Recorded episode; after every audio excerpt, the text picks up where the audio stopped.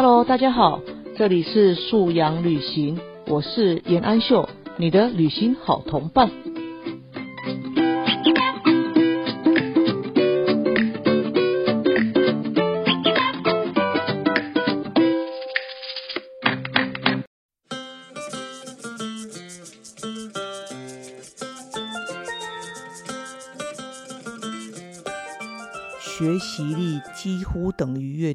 哈，这是为什么？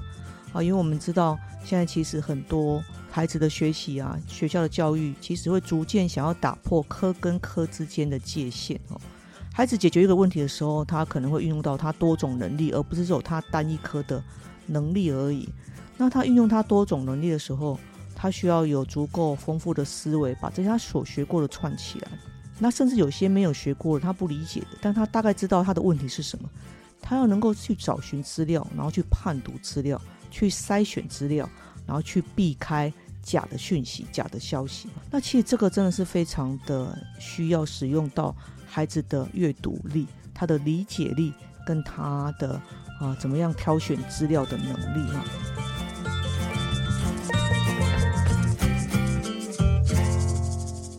Hello，大家好，这里是素养旅行，我是严安秀啊。今天是暑假的第一个星期天啊，爸爸妈妈，你已经帮孩子规划好他的暑假生活了吗？你帮他安排好营队跟课程的吗？你已经替孩子想好他怎么样度过这两个月漫长的暑假了呢？啊，不管怎么样的情况哈，相信就是各位爸爸妈妈都已经是经过考虑啊，经过讨论。而给孩子最适当的安排哈，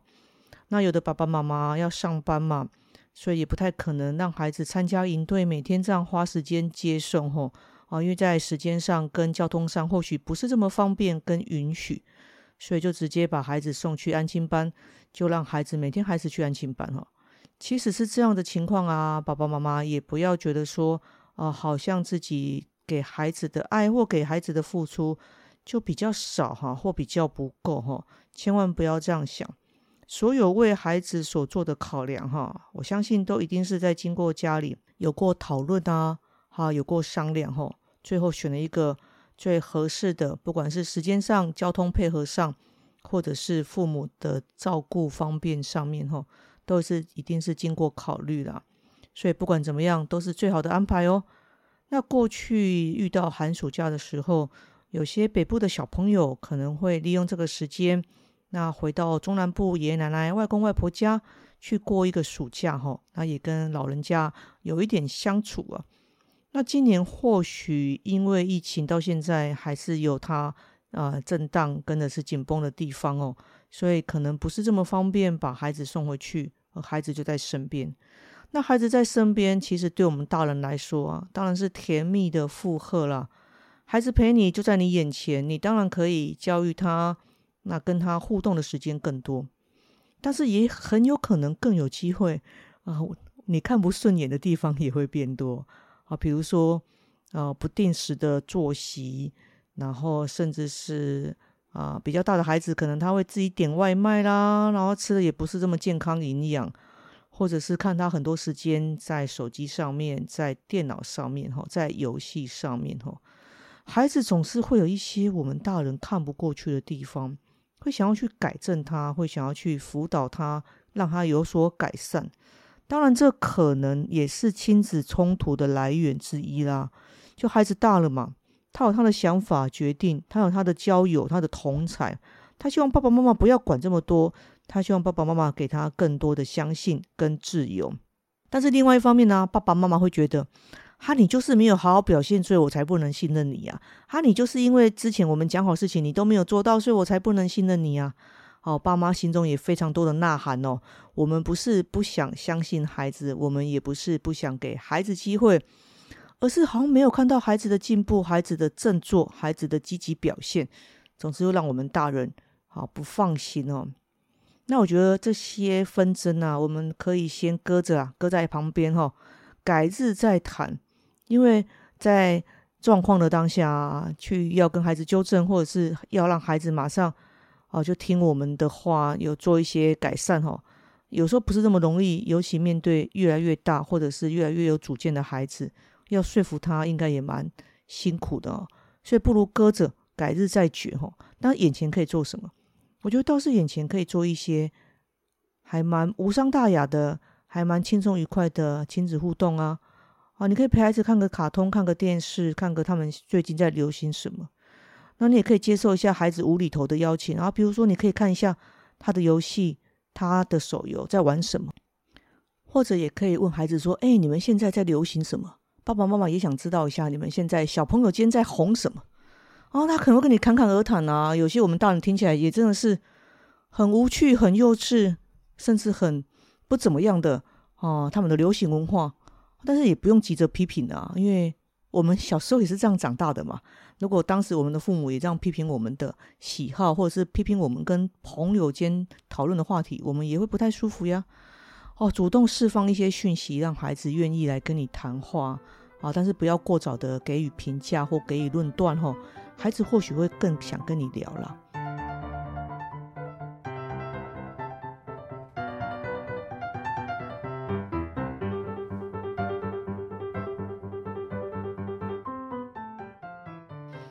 我们今天想要来谈一下，就是啊，利用这个暑假把阅读习惯练起来哈。那阅读啊，真的是很多家庭、很多师长、很多父母都很关注的焦点呢。那其实我们吼，呃，阅读习惯练起来，其实有眼前就一个最大的好处，就是当孩子手上拿着书在看啊，你对他的喜悦感会远远高过于他手上拿着手机在玩。所以呢，这是立马就可以放过父母自己哈，就是你不会看到他拿着手机，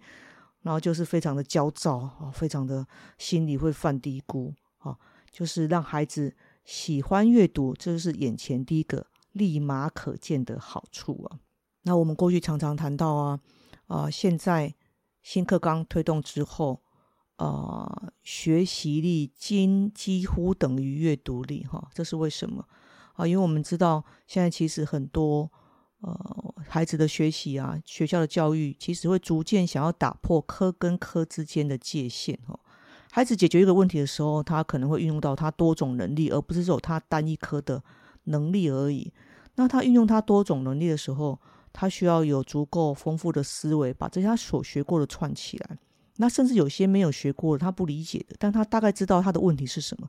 他要能够去找寻资料，然后去判读资料，去筛选资料，然后去避开假的讯息、假的消息哈。那其实这个真的是非常的需要使用到孩子的阅读力、他的理解力跟他的啊怎么样挑选资料的能力哈。那阅读力当然是不可能到那时候孩子需要时候才发现，哎，阅读力不够，赶快来练。那或许会有点太晚跟来不及。那当然是，如果可以的话，越早让孩子从喜欢看故事、喜欢看漫画开始，愿意去打开一本书，然后愿意在书中，然后沉浸自己的时间，也愿意把自己的耐心放在理解书中的文具，那当然是最好的。那不晓得父母有没有去留意过孩子考卷上啊，尤其是国文考卷上面所谓的阅读测验的文章，哈。那我们一般常讲的啊，阅读理解有四个层次啊。那其实阅读测验就在考这四个层次。这四个层次我简单说一下哈。最基础那个叫做直接提取，就是你阅读测验的问题，你可以在前面的文章当中很容易就搜索到答案，就答案就在文章的句子里。好，这个是最基本的题目哦。就是小孩子一般来讲，只要他还记得他看过什么，他回头去找，他基本上他可以找得到。好，这叫第一层次，叫直接提取。然后第二个叫做推论分析。哦，孩子这个题目啊，但是他不见得是前面出现过一模一样的句子，但从前面的情节或前面的叙述当中，孩子用他啊正常的理解判断，他稍微推论一下，他可以想得出来这题应该要答什么。那叫第二个层次，叫推论分析。然后第三个层次都跟到第四个层次。真的就比较难哦，叫做诠释整合跟比较评估。比较评估哈，诠释整合就是你要怎么样诠释这一段作者想讲什么，你要怎么样去理解这一篇作者想要表达什么，你可能要头尾能够整合作者的意涵，你才能去答下那个题目。这个叫做诠释整合。然后第四个就更难了，比较评估，你可能要从这一篇去评估到你课文上哪一篇，你曾经读过哪一篇，他们之间有哪些相同，有哪些相异。他考的就不是只有你这单篇你理解的能力，他还要横跨你其他读过的文章，或甚至他横跨到你其他，呃，出题者认为你所学过的别的学科的知识，你有没有比较的能力？你有没有相互评估的能力？哈。阅读理解式层次，当然你年级越高越高的时候，你那个运用到的呃能力就会越好。那我们一般来讲，国小中立年级大概就是前两个，直接提取跟推论分析哈。那爸爸妈妈不要觉得直接提取很简单哦，有的小朋友他写到选择题、学到题目的时候，他其实是忘了前面的那篇文章的哪一段在讲什么。他还要花时间回去重新搜索一下啊，当时文章当中出现的元素跟线索。那这样一来一往，其实会很消耗时间。那一来一往，孩子也不见得很有把握，他选那个题目是对的。如果万一答案出来，他发现他选错了，他找不到正真正合适那个答案，那其实长期累积起来。会造成孩子对阅读测验、对阅读文章的恐惧，啊，或者是害怕。他会觉得，哎，我选的都不是答案啊，嘿，我就认为这个答案就是 C 啊，那答案出来就不是 P 就是 A 啊，我不晓得为什么就是 A。那如果是这个问题的话，又牵涉到语感、语言的感觉，吼，那个真的很难啊，一一言以蔽之啊。语言感觉，你真的是从过去你累积的阅读的经验。跟你做过阅读的训练当中累积下来，你对那个文字的感受，你觉得当下你的感觉就是哪一个答案？那个语感真的很难教，那个语感只能用他的啊过去可能是故事书的阅读，那可能是其他多文类多文本文章的阅读，他奠定他的经验，他从他的经验当中去选择他觉得最合理的那一个。好，所以语感的问题是需要很长时间的经营。很长时间的铺陈哈，那不是说你考前你再给他读写个三十篇阅读测验就可以练起来的东西哦，真的不是哈。所以语感的这个东西，从小真的要让孩子从绘本开始，从简单的桥梁故事书开始，或甚至从一些可爱的历史漫画、科学漫画开始，都很好。大量广泛的阅读，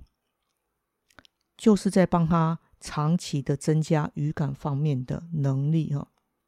那如果大量广泛的阅读，爸爸妈妈会说：“哎，我们家没有这么多类型的书啊，我们的书，呃，帮孩子买书我们都有挑过。那每我们家每个月可以帮孩子买书的费用大概就这些，我们不太可能一直帮他选。那有两种很好的管道啊，第一个叫做学校图书馆嘛。那当然现在已经放暑假了，或许已经不太容易回到学校再去借书。但是我知道很多学校真的蛮好的，因为行政人员还是要上班嘛。那行政人员可能会。啊，商请学校职工或者是学校的行政同仁哈，每天早上或许是会开放半天，哦，一个上午让孩子去借还书。我知道有的学校会这样做。那爸爸妈妈，你可以问问学校老师，哎，那个这个暑假有没有哪几天，或是一三五啊、二四啊，或是一二三四五早上有开放哪个时段，孩子可以去借书还书的。那如果有的话，让孩子去借书啊，让他去挑他想看的书回来。那我觉得这个很棒，就是。你让孩子有自己选书的能力，然后你也让他去从学校当中去挑他喜欢看的书，然后回家你就跟他说，告诉他你这打发时间嘛，你不太可能整个暑假你都在无所事事啊，每天都在睡觉或每天都在看手机，不可能啊，你总是要穿插一些别的嘛，那就让他结束，这是一个啊，问问看学校图书馆能不能有什么开放时间，让孩子去借书还书，这第一个。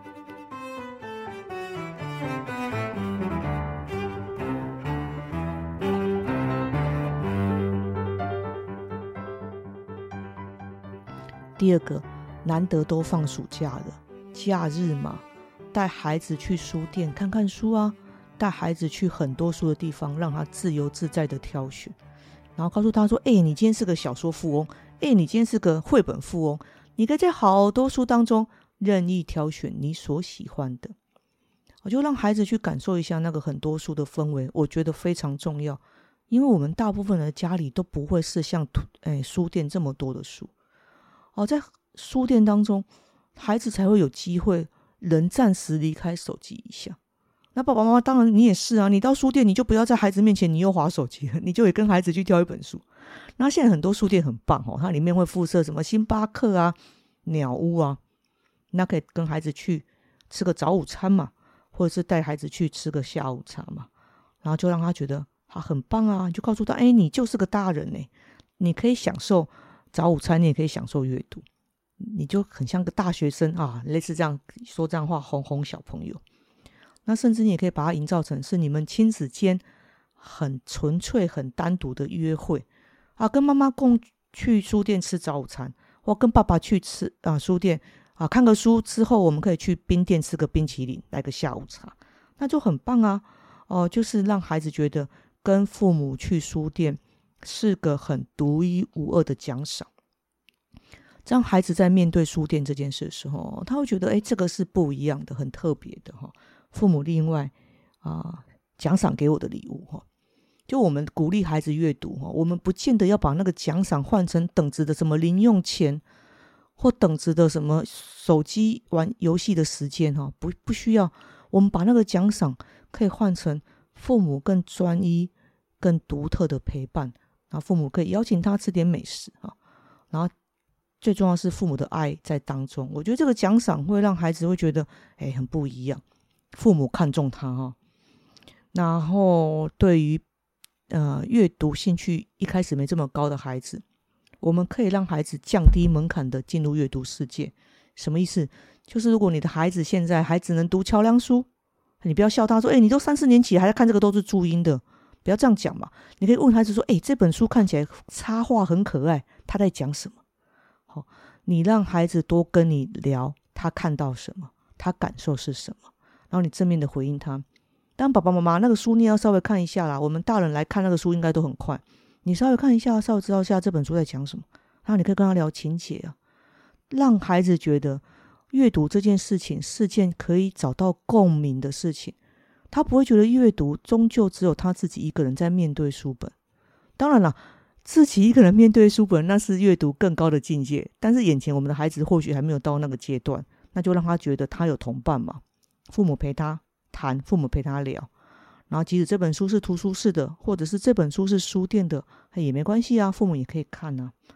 然后你们可以去找那些情节性比较强的。书里有明确的好人坏人的哦，像我就很推崇陈玉茹老师的啊《仙灵传奇》那一系列，或者是啊修炼那一系列哈哦这两套书真的是少年小说、青少年小说的经典呢。那里面有很明确的情节，然后有些也会有黑白对立啊，就是正反对立的呃那个故事线哦，很具体很清楚。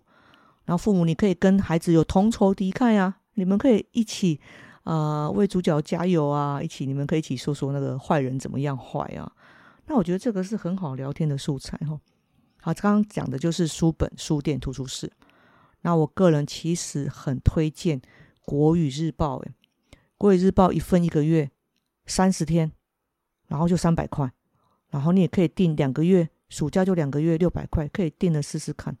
好，这是为什么？因为《国语日报》当中啊。呃，有很多呃不一样的作家写的小故事，也有小朋友、小学生投稿的文章，然后也有呃时事，或是也有父母可以看的新闻。那我觉得那个报纸哦，十六大版哦，就是内容真的很丰富。那如果我们期待孩子啊，可以利用报纸来做一点简报，好做一点划线。然后做一点啊，就是在上面可以圈出优美的词句。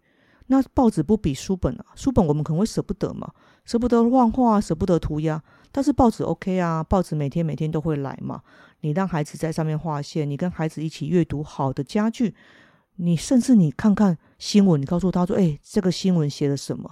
哦，可能是儿童人权啊，可能是啊政治啊，可能是疫苗新闻啊，哦，或许林林总总的。”很多话题是你可以跟孩子聊，那你拿来拿来折，拿来画，他甚至撕下来也不会心疼，因为他报纸嘛，他就是每天每天都有一份新的来。所以如果舍不得啊，在书本上啊，就是感觉会损害到书本。那报纸真的是一个很棒很棒的载体跟媒介哈。那最重要是，孩子没有过日没没有其他的选择，就像过日报这样，他可以大量看到其他小朋友所写的文章。你让孩子去看看小朋友的文章，那其实对他来讲是距离比较近的。他看的不见得是那些呃作家啊，那些呃儿童故事写儿童故事老师所写那些优美的故事，那没关系啊。我们让他看看跟他年纪差不多的孩子在想些什么，怎么样去呈现那个题目，怎么样在呈呈现题目的那个叙述当中去展示自己的感觉，或写出自己的感受。那我觉得让孩子去看看别的孩子怎么样表达自己的感受，这是件很重要的事情，因为感觉的事情很难教哦。你当然孩子可以看更好的成人写的，好一些名家所写的故事，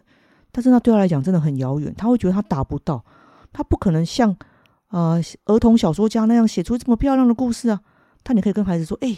这个人跟你一样是二年级耶，好，这个人跟你一样是五年级耶，你看一下人家写什么。然后他这样的这个题目，你你可能也会写嘛？有些题目其实很生活啊，比如说我就曾经看过什么，呃，学校是个大迷宫，和类似这样这种题目，或者是营养午餐开动，这个是每个孩子在学校都会经历过的生活经验。你可以跟孩子说，哎，人家的午餐开动这样写，那假如你的午餐开动啊，你可能会怎么写？你不要叫孩子写哦，你叫孩子写他会害怕，你就叫他跟你聊嘛。然后你也可以诓孩子啊。哦，不要说骗啊！我们跟孩子说，哎，这个题目妈妈其实小时候有写过，但是我那时候写，吼，我们那个年代就没有什么很多选择啊，我就写的比较无趣，我就写写写什么。你可以跟孩子分享你拙劣的幼童经验当中，你那不怎么样的文章写作表示表现，吼，但孩子会哈哈大笑。当然，这有可能是爸爸妈妈你设的一个情景，你不见得百分之百是写讲你当年的故事嘛。但是你也可以让孩子看到，身为父母的你，也曾经是这么不擅长阅读、这么不擅长写作的小朋友。但是我们人都可以成长，我们人都可以进步。所以你传递给孩子的是，没关系啊，我们现在都没有很厉害，没关系。爸爸妈妈当时也没有很厉害，但是我们可以让自己努力，我们可以让自己进步，我们可以让自己越来越好。那没关系，爸爸妈妈陪你。那我们一天看个两篇，好，我们比较成熟了，我们到下个礼拜我们可以一天看个三篇，然后在下个礼拜啊，我们更进步了，我们不但能够看三篇小朋友的文章，我们还能选择我们喜欢的，我们未来想再阅读的，我们可以把它剪下来。爸爸妈妈带你去书店买一个剪贴簿，我们把它贴起来。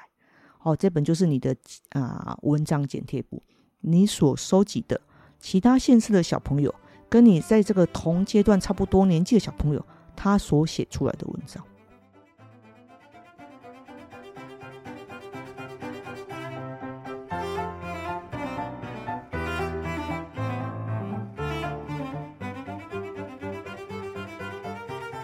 阅读这件事情不会一触可及，绝对不会，但是它会实现在。爸爸妈妈，你日日夜夜的陪伴当中，你给他鼓励的话语当中，最重要是你告诉他可以做哪些事当中。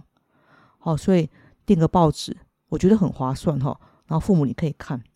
你看的时候，孩子会那边凑过来嘛，就告诉说，哎，这里有漫画全版的，哎，你要不要看一下？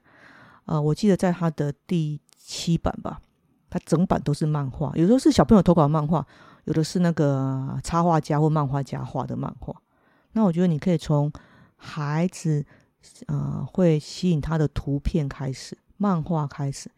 让他掉进来陪你一起一起看嘛，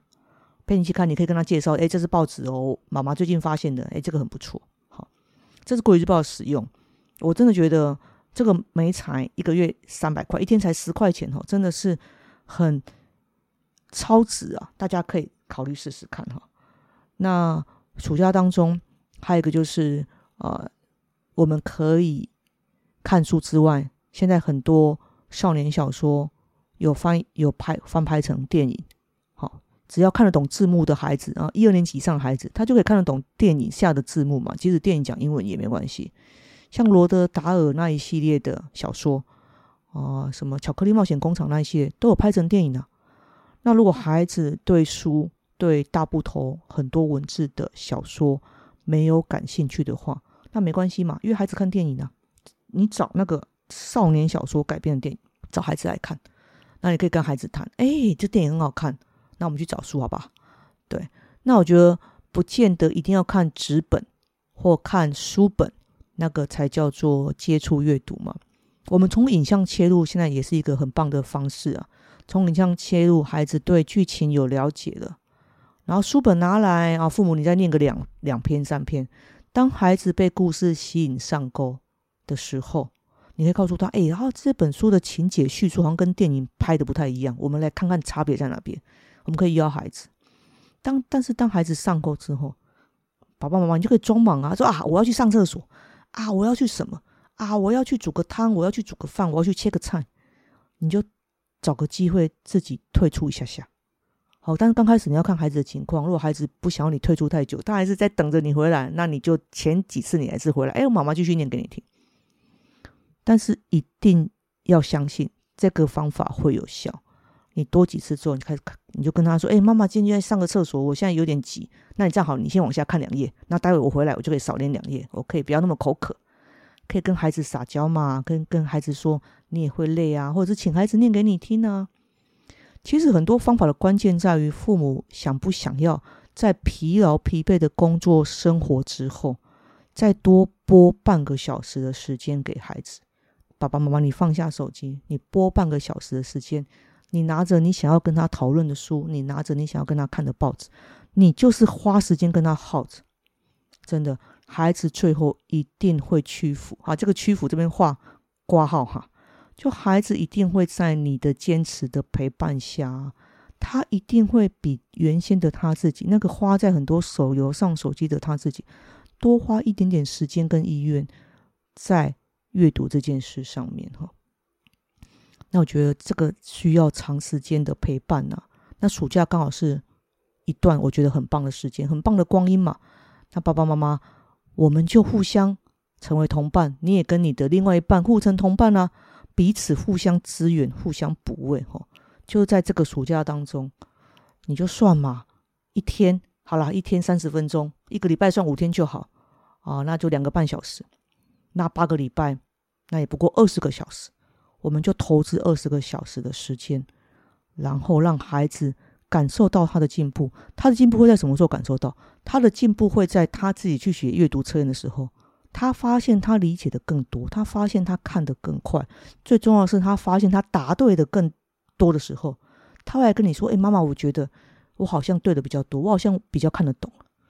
这个时候，父母不要忘记抓住机会赞美他。再把自我效能感还给他，说对啊，因为你给自己投资了很多阅读的时间嘛，所以你进步那是一定的啊。爸爸妈妈早就知道你会进步了，好，肯定孩子他的愿意，然后，然后再把他的愿意换成是他自己本身他想要这样做，所以他得到了成长。哦，孩子对于阅读的热情、喜好、习惯，真的没有是天生的，真的。没有，在怎么样喜爱阅读的孩子，你说他自己在那摸啊，去找书来看，那至少也要家里有那个环境。但绝大部分的孩子啊，在初期的时候，都是需要父母的引导、父母的鼓励。哈，我们家的孩子也是这样，我相信你家孩子也是这样。